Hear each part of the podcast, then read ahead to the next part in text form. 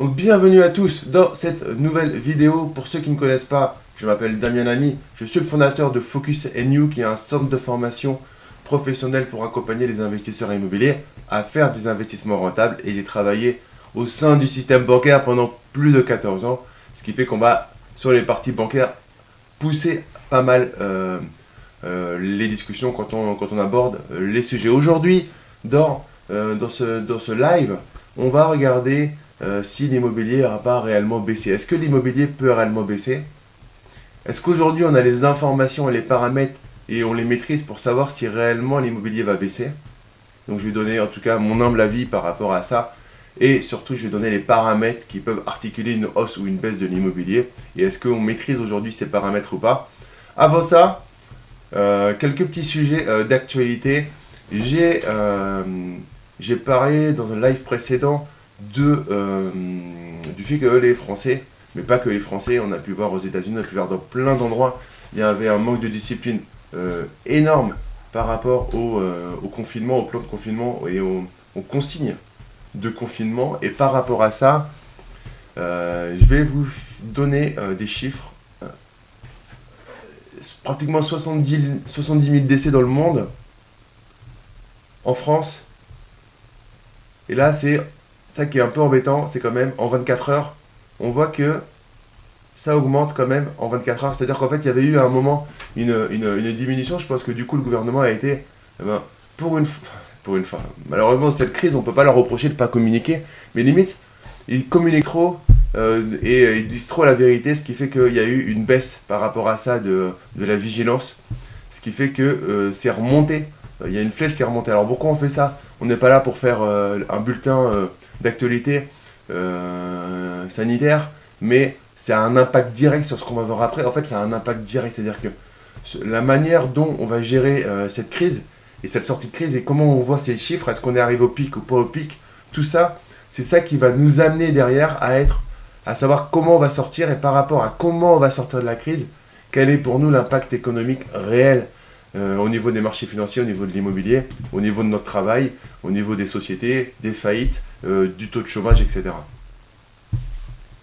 Donc, euh, on va passer sur un autre, un deuxième site que j'ai trouvé pas mal par rapport à ça. Donc là, sur ce site-là, les amis, on voit qu'il y a eu une augmentation Euh, donc c'est le, ratio d'un jour à l'autre. Donc on a, eu, on a une augmentation. je vous encourage, mes amis, sur Instagram également, allez si vous pouvez sur Facebook. Sinon, c'est pas grave, je vous commente, mais sur Facebook, je, montre en même temps euh, les différents, des les différents documents. Donc c'est pas grave, de toute façon, la vidéo, elle est diffusée quelques jours plus tard euh, sur YouTube, sur ma chaîne YouTube. Donc, euh, je vous encourage de toute façon à aller vous abonner, à vous abonner à la chaîne YouTube. Hein, pour ceux qui regardent la vidéo, vous abonnez, vous cliquez sur la cloche.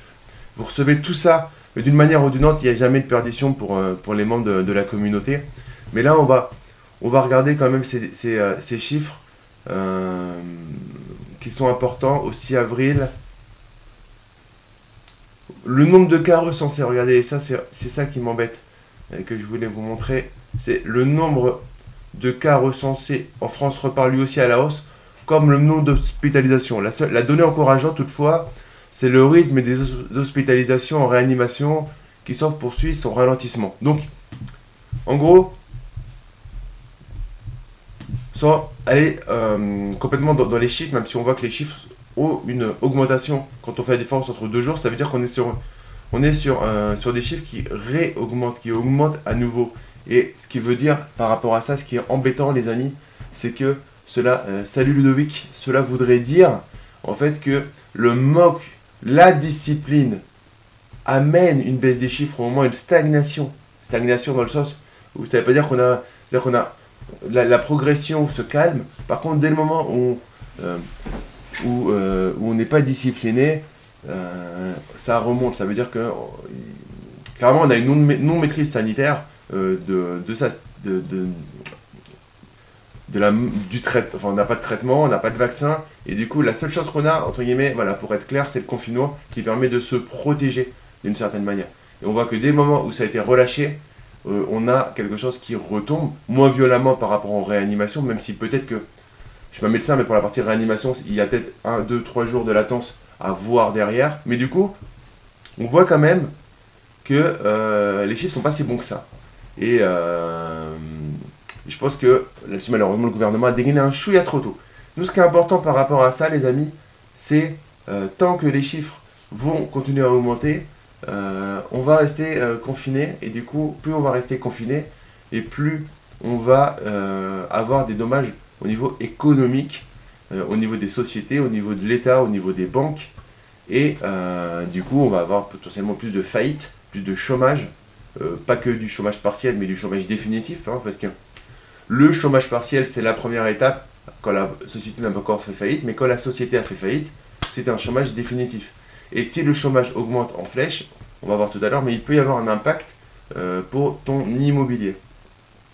Donc, euh, la prudence est, de mise et le respect et la discipline est un facteur vraiment important pour nous parce qu'on n'a qu'un seul, intérêt, nous, euh, entrepreneurs, investisseurs, c'est que ça reparte euh, le plus vite possible. Donc, le rester chez nous est vraiment important, euh, mais au-delà de, ce sujet, c'est surtout, voilà, économiquement, l'impact d'une crise qui pourrait, qui pourrait durer. Ça, c'est un. numéro 2, si on, sépare le monde en, trois parties, la zone euro, ainsi, si je reprends tout le chiffre qu'il y avait tout à l'heure, qui est, hein, vous allez, je vais reprendre le chiffre de tout à l'heure, tac, tac, tac. Euh, alors ça c'est pour... Vous voyez, tout à l'heure on a vu le nombre de euh, décès, le nombre de coronavirus, pardon, euh, dans le monde, les chiffres dans le monde, dans le monde, dans le monde, je les avais tout à l'heure. dans le monde, on a voilà, décès, ça qui, qui, qui, peut interpeller et comprendre pourquoi on va, on va découper comme ça. Décès dans le monde, 68 976 décès, dont 47 euh, 741 en Europe. C'est-à-dire que depuis le 31 décembre, donc depuis le 31 décembre 2019, on a eu 48 000 décès environ en Europe sur 70 000 en tout. Donc le foyer principal, c'est l'Europe. Donc l'Europe, avec euh, Italie, Espagne, France qui est pas mal euh, quand même dans la tendance. Donc, si on suit les chiffres de la France et qu'on voit la progression en France, ça peut refléter la progression en Europe, même si on voit des choses encourageantes en Italie. Euh, on est en France assez significatif. Je pense qu'on est assez significatif en France sur la, sortie potentielle à un moment de la zone du confinement pour la zone euro. Parce qu'on a, dégainé un peu tard, mais pas les plus tard. Donc sur une valeur médiane, médiane on devrait être euh, un, bon, euh, un bon patient pour voir quand est-ce qu'on va vraiment arriver à potentiellement sortir, aller vers un confinement. Ok. Euh, par contre, on voit, et ça c'est inquiétant, on voit une autre, une autre zone qui est en train de plonger complètement dans le, coronavirus, dans, ce, dans le, cette pandémie du coronavirus. donc je vous l'ai mis je vous l'ai mis là, tac, tac, tac. Et économiquement, c'est super important, c'est nos amis euh, aux États-Unis. 1150 morts supplémentaires en 24 heures aux États-Unis, euh, avec plus de 360 000 euh, cas recensés, etc., etc. On a dépassé les 10 000 morts. et par rapport à ça, troisième pays avec le plus de morts, bah bon, c'est Bien évidemment, c'est un peu, c'est un peu, c'est un peu, un peu limite de dire ça, sachant que les États-Unis, il euh, faudrait comparer à la, à la population. Donc on pourrait comparer les États-Unis, faudrait comparer les États-Unis limite à, l'Union européenne et voir le nombre de morts par rapport à ça. Euh, c'est toujours la même chose. C'est par contre, malgré tout, malgré tout, les amis, il faut voir surtout la progression rapide aux États-Unis et et le fait que euh, aux États-Unis, ils sont quand même gouvernés par un, président euh, qui peut des fois prendre des décisions un petit peu, euh, étranges. Donc, les États-Unis sont vraiment pas sur la bonne courbe et on peut pas voir nous juste l'Europe sans voir les États-Unis qui vont plonger peut-être avec un temps de retard encore, mais plonger encore plus dans, dans, ce, dans cette crise-là, si bah, s'il n'y a pas des décisions sanitaires global aux, au, pays qui sont pris, et pas par État, par exemple, avec un État qui le fait, un État qui le fait pas, et on voit à New York la dégringolade du nombre de morts. Donc, ça c'est important pour dire, voilà, le monde, on va le découper en États-Unis, Europe et Chine, par rapport aussi au niveau économique à la reprise économique. Donc on voit la Chine, c'est plutôt encourageant, même si on sait pas réellement les chiffres, etc. Mais ça reste plutôt encourageant, ça c'est un, et c'est plutôt, euh, c'est plutôt quelque chose de, cool, on va dire. Euh, deux, on voit l'Union, euh, l'Europe, d'une certaine manière, qui, s'est disciplinée et qui lutte avec, avec ferveur et qui, tant bien que mal, voit des résultats des moments de la discipline et, de mise. Et on voit les États-Unis où c'est plutôt une courbe non maîtrisée, exponentielle potentiellement, mais non maîtrisée surtout, et avec, euh, avec un gouvernement qui potentiellement là euh, pourrait bien bien faire peur à, ceux qui s'y frotteraient. Donc, euh, ça, va être, ça va être compliqué quand on voit ça, parce que c'est à partir de, ces trois bases-là qu'on est capable de se dire si comment nous on va sortir de la crise à notre niveau, au niveau des, des placements financiers, des marchés financiers, des actions, au niveau euh, des prix immobiliers, au niveau euh, des banques, etc., etc. Donc, on va reprendre, hein, c'est important à chaque fois de reprendre cet angle-là, de d'où ça vient, comment ça évolue, pour savoir comment ça peut sortir. Euh, et par rapport à ça, il y, a un point qui pour moi aussi très important. Alors, j'ai pas la réponse, mais en tout cas, c'est un point qu'il faut qu'on suive dans cette émission c'est euh, la sortie du confinement. Parce que euh, les stratégies de sortie de confinement et du coup la durée potentielle de sortie de confinement va avoir un impact sur l'immobilier, va avoir un impact, on va le voir plus tard, sur des décrets qui sont sortis. Et euh, on est, il est vraiment primordial d'avoir de, un moment, un plan précis de la sortie de confinement. je discutais hier, changé avec, avec des personnes qui ont des, des, des commerces physiques, comme euh, mon ami Philippe Béja, qui a, des commerces, euh, euh, d'activités d'aquagym, de, de, spa. Et voilà, selon, pour eux, la projection n'est pas du tout la même selon un confinement par, par, à partir, par exemple, du 15 mai, avec des parties de population qui seraient dépistées, etc. Ou alors de, déconfinement total à, mi-septembre. En gros, là-dedans, il y a deux points importants. Le premier, c'est ces commerces, quand est-ce qu'ils peuvent commencer à reprendre? Et ces commerces qui ramènent de la proximité, ça c'est un. Commerce, association, club, enfin voilà, toute l'activité, on va dire. Et le deux, c'est aussi, est-ce que la saison estivale va être sauvée ou pas euh, pour certains métiers? C'est-à-dire qu'il y a certains métiers qui font euh, euh, une grande partie de leur chiffre d'affaires sur la saison estivale, et du coup, si la saison estivale n'est pas là, pour refaire un chiffre d'affaires, ils vont devoir attendre pratiquement un an parce que il y a réellement des. C'est pour certaines, et vous l'aurez bien compris, pour certaines professions, pour certains secteurs, c'est les trois mois de saison estivale, c'est 80, 70%, voire des fois plus, de leur chiffre d'affaires global. Donc, c'est pas trois mois qu'ils perdent, c'est en fait, ils reperdent une année, sachant qu'ils n'auront pas déjà eu les, les ponts du mois de mai, par exemple, si, si on a un confinement euh, limité en mai.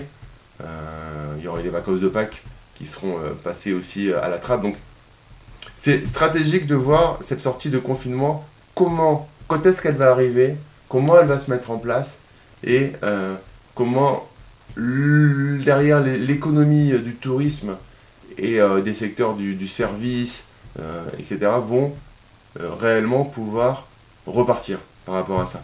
C'est un mois, trois mois, une semaine, c'est quoi le délai pour faire repartir ces secteurs-là? C'est primordial, et on va le voir, nous, par rapport, là on va focuser ensuite sur l'immobilier, mais c'est primordial par rapport à euh, l'immobilier. Donc, euh, donc par rapport à ça, euh, on va voir si, avec tout ce qu'on tout ce qu'on s'est dit de, de beau aujourd'hui, pour le moment, est-ce que l'immobilier va baisser ou pas? Alors on me pose souvent la question, Damien, j'ai signé ma promesse, Damien, je dois signer mon acte définitif, est-ce que l'immobilier va baisser? Est-ce que je vais avoir mon taux d'intérêt Alors mon crédit immobilier, alors ça c'est encore un autre sujet qu'on pourra, qu'on a déjà abordé, mais qu'on pourra aborder à nouveau. Euh, il y, a plein de sujets par rapport à ça. Mais là, c'est est-ce que la baisse de l'immobilier va, va, avoir lieu? Est-ce que, est que Damien, on est au devant? Est-ce qu'on a déjà des prémices? Est-ce qu'il y a déjà des indicateurs? Donc, la baisse de l'immobilier, elle ne peut être actée que un certain délai après le moment où elle a commencé, réellement. Parce qu'il faut que des calculs officiels soient mis euh, en place chez les notaires, euh, au niveau des, agences immobilières, etc. Euh, des différents sites qui recensent les prix et qui sont assez sérieux. Donc il y a aussi des notaires, il y a meilleur, meilleur, meilleur agent. et tout ça, pour l'instant, du coup, c'est impossible d'avoir officiellement une vue sur les baisses de prix de l'immobilier. C'est sûr. Euh, il y a un autre point par rapport à ça qui est structurant, c'est euh, on ne peut pas estimer une baisse de l'immobilier euh, dans un marché qui est gelé et qui ralentit le, volume. Avec le volume qui a baissé, on pas, on pourrait pas estimer aujourd'hui la baisse de l'immobilier. On peut supposer faire, on peut faire, salut Bertrand, on peut faire des hypothèses sur euh, la baisse de l'immobilier, la hausse de l'immobilier, la stagnation de l'immobilier par rapport à des paramètres. Et ça, on va, on va les voir. Par contre, on ne peut pas dire il y a une baisse de l'immobilier. Parce que pour dire il y a une baisse de quelque chose, il faut des éléments tangibles, avec des statistiques.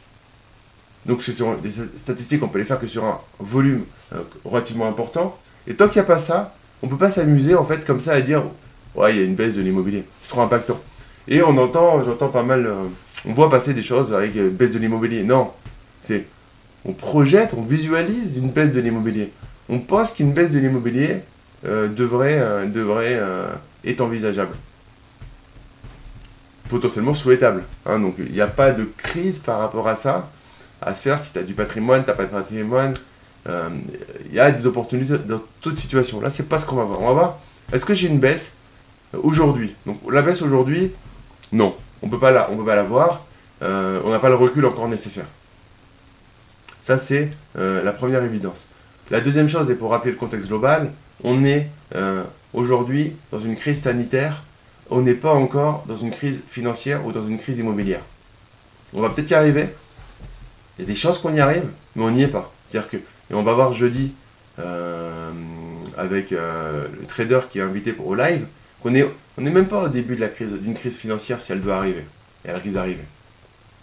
Et je vais expliquer euh, pourquoi. Le premier point qu'on va voir dans, euh, dans la suite là, euh, c'est un décret qui est sorti, qui est intéressant, que j'ai commencé à faire circuler autour de dans la communauté. Donc je vais vous en, je vais vous le partager. C'est c'est le décret, le décret. alors c'est pas très sexy. C'est l'ordonnance 2020 306 du 25 mars relative à la prorogation des délais échus pendant la période d'urgence euh, sanitaire et à l'adaptation des procédures pendant cette période. Donc, euh, alors c'est un décret, c'est une ordonnance pardon. Donc euh, il y encore, c'est encore soumis à, comme disent les Suisses, à votation. Mais bon, ça devrait passer quand même d'une certaine manière. Donc il y a un article qui nous intéresse. Donc les astreintes, les clauses pénales, euh, les clauses résolutoires, ainsi que les clauses prévoyant une déchéance, lorsqu'elles ont pour objet de sanctionner l'inexécution d'une obligation dans un délai déterminé, sont réputées n'avoir pas pris cours ou produit effet. Si ce délai a expiré pendant la période définie au euh, premier de l'article premier, au premier alinéa de l'article premier. Ces astreintes prennent cours et, ces clauses produisent leurs effets à compter de l'expiration d'un délai d'un mois. Donc ces astreintes prennent cours et ces clauses produisent leurs effets à compter de l'expiration d'un délai d'un mois après la fin de cette période, si le débiteur n'a pas exécuté son obligation avant ce terme. Le cours des astreintes et l'application des clauses pénales qui ont pris effet avant le 12 mars sont suspendus pendant la période définie. Donc, en gros, qu'est-ce que ça dit ça? Ça veut dire que, euh, dans notre cas, euh, on va parler par rapport aux promesses de vente. Si tu as signé ta promesse de vente euh, et que il y avait un délai déterminé, et en fait, ce qu'on va faire, c'est qu'on va refaire courir un délai, ton délai, un mois après la période de confinement. C'est-à-dire que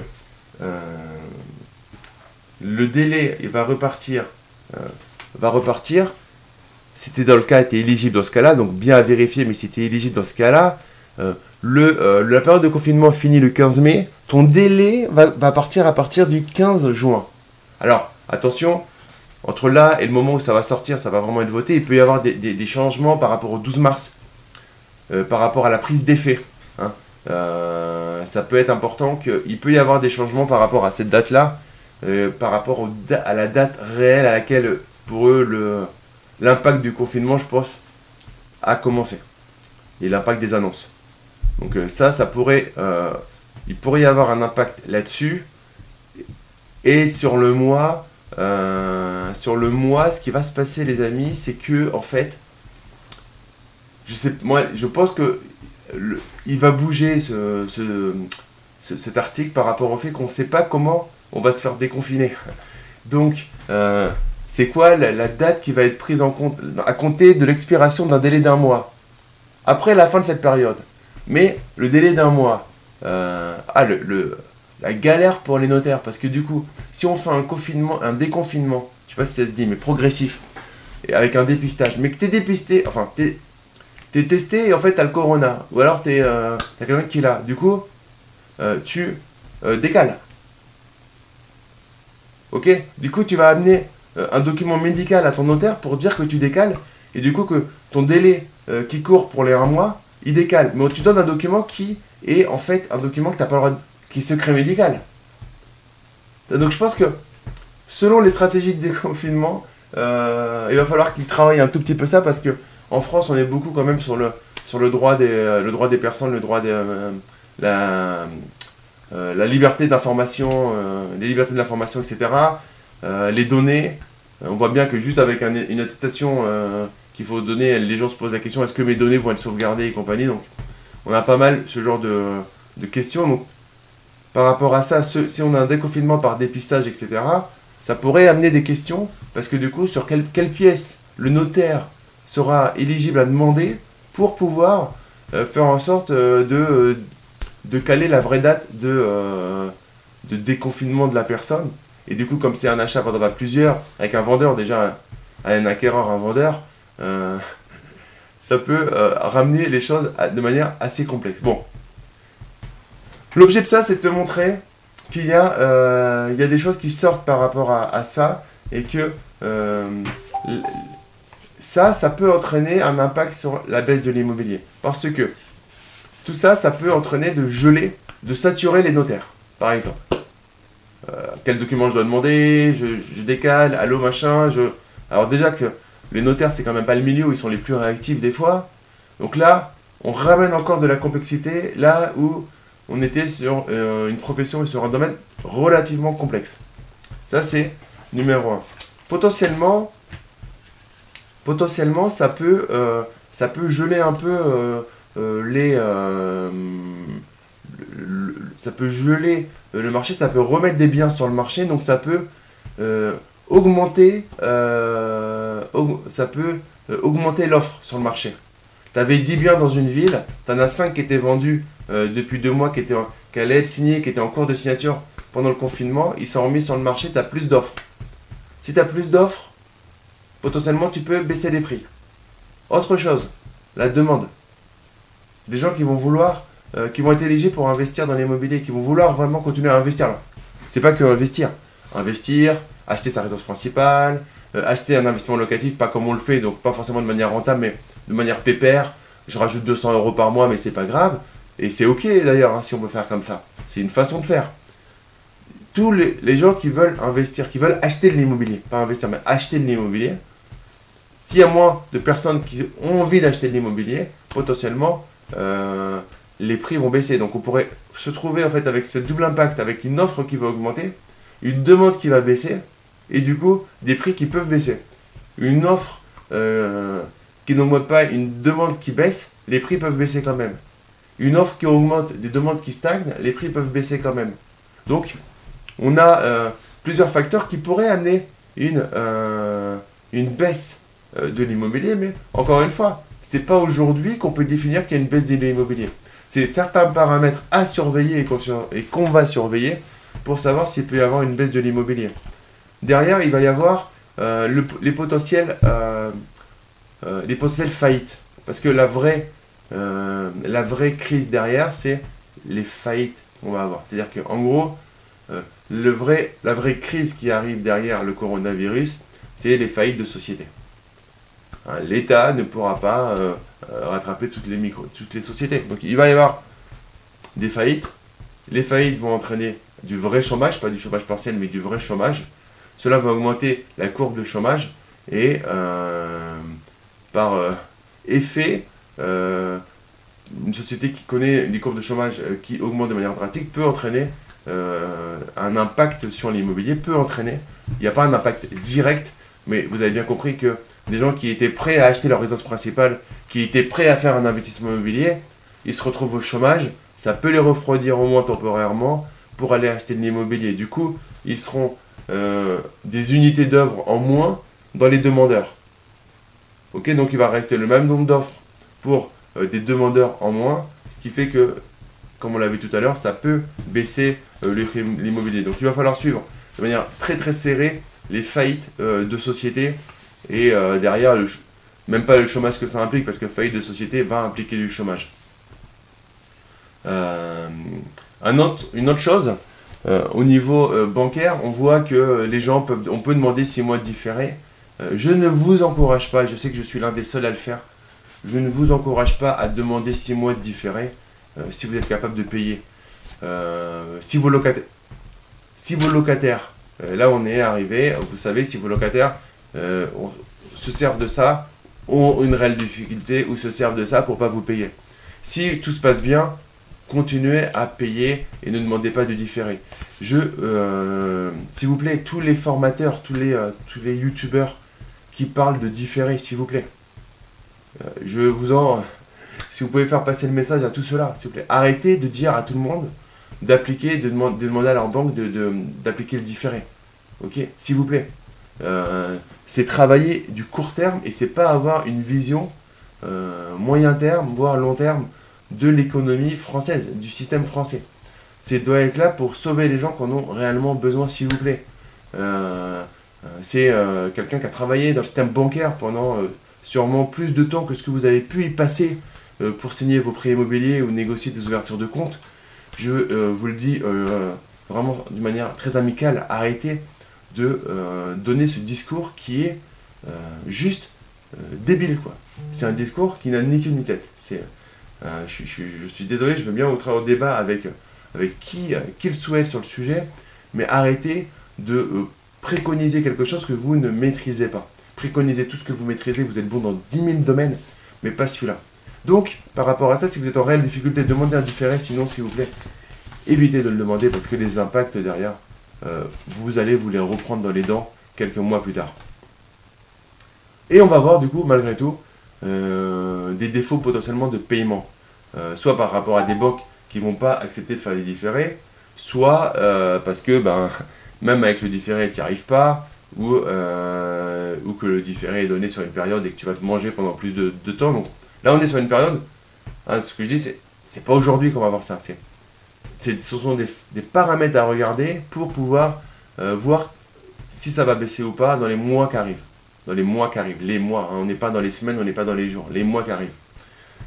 Euh, on va voir s'il y a plus d'adjudication. Hein. Un bien qui est. Tu ne peux pas payer ton bien, la banque va euh, faire une adjudication, va le proposer aux enchères. Donc si tu as plus de biens sur les votes aux enchères dans les mois qui arrivent, mais comptez au moins un minimum de 3 mois à 6 mois, euh, pas tout de suite, hein, la banque elle va pas tout de suite te saisir ton bien et le mettre en vente. Hein. Elle va déjà te faire des, courriers, il y a des délais incompressibles euh, pour ensuite potentiellement euh, te convoquer ou pas, ça ça dépend, et ensuite te donner un certain temps pour solder, trouver une autre banque. Alors tu, la trouveras sûrement pas, mais du coup elle va potentiellement te donner un autre temps pour trouver si tu as été correct pendant toute la relation avec elle. Donc ce sont en tout cas des, choses très très très importantes à surveiller. Et, le différé, je le répète, le différé n'est pas la solution. Euh, c'est une, euh, ressource supplémentaire en cas de gros soucis, en cas de soucis, mais ça ne doit pas être la chose sur laquelle puiser par opportunité. pour moi, c'est vraiment pas comprendre les mécanismes globaux. Alors, ça ne fait pas vendre ce que je dis, mais c'est juste la stricte réalité.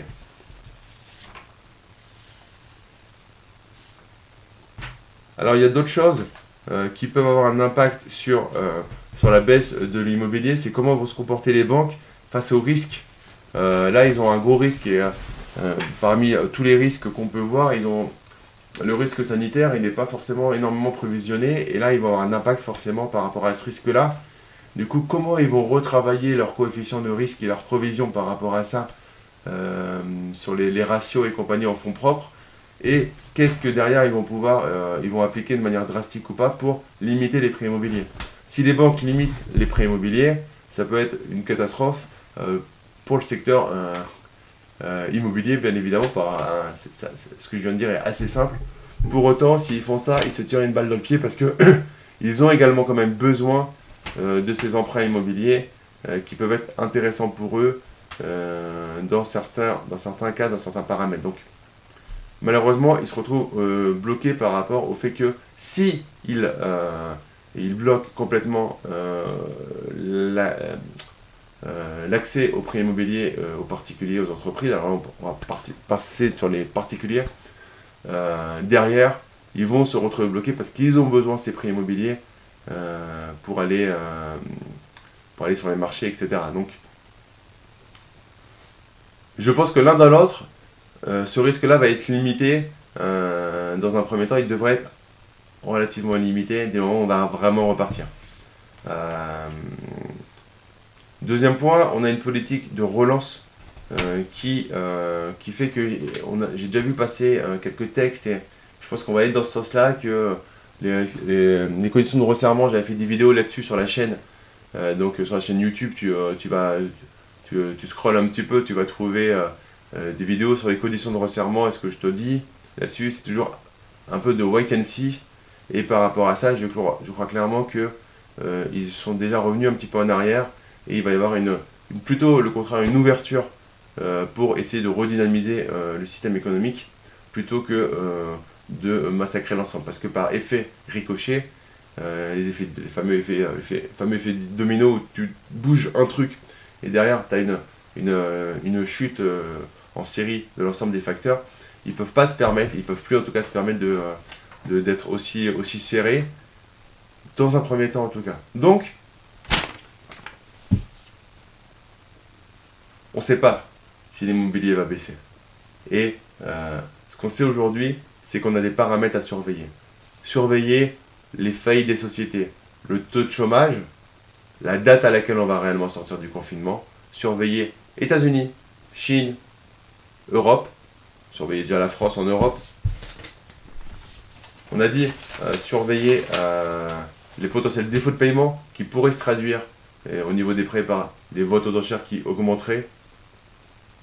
Et il faudra surveiller également la réelle mise en application du décret dont je vous ai parlé, qui, selon la manière dont il est appliqué, pourrait également ramener plus de biens sur le marché, donc augmenter euh, la demande et euh, augmenter l'offre, pardon, et du coup euh, baisser l'immobilier si jamais tu as moins de personnes qui sont éligibles parce que les conditions d'accès au prêt par exemple sont un peu plus difficiles, où il y a plus de chômage, tu auras moins de personnes qui voudront des prêts immobiliers, qui voudront acheter, il y aura moins d'acheteurs, plus de vendeurs, et du coup on va potentiellement avoir une baisse de l'immobilier par rapport à ça. Aujourd'hui c'est pas le cas, aujourd'hui, euh, et ce que je dis là va mettre des semaines, des mois pour réellement se, quantifier.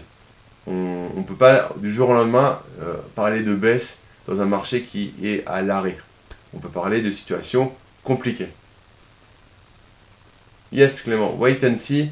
Euh, dans un premier temps, wait and see. Après, j'ai envie de dire wait and see pour la partie, cette partie-là, et pour le reste, bien évidemment, continuer à se former. Et nous, on se retrouve euh, très vite pour, euh, pour redécrypter encore cette actualité et voir les impacts sur une nouvelle thématique euh, tranquillement. Donc, je vous souhaite tout simplement de passer une excellente journée. N'hésitez pas à mettre des commentaires sous la vidéo si vous avez des questions, j'y répondrai avec grand plaisir. Et si vous êtes restés jusque-là, les amis, mais lâchez des likes, partagez cette vidéo à vos amis, et on se retrouve très vite. À très vite. Ciao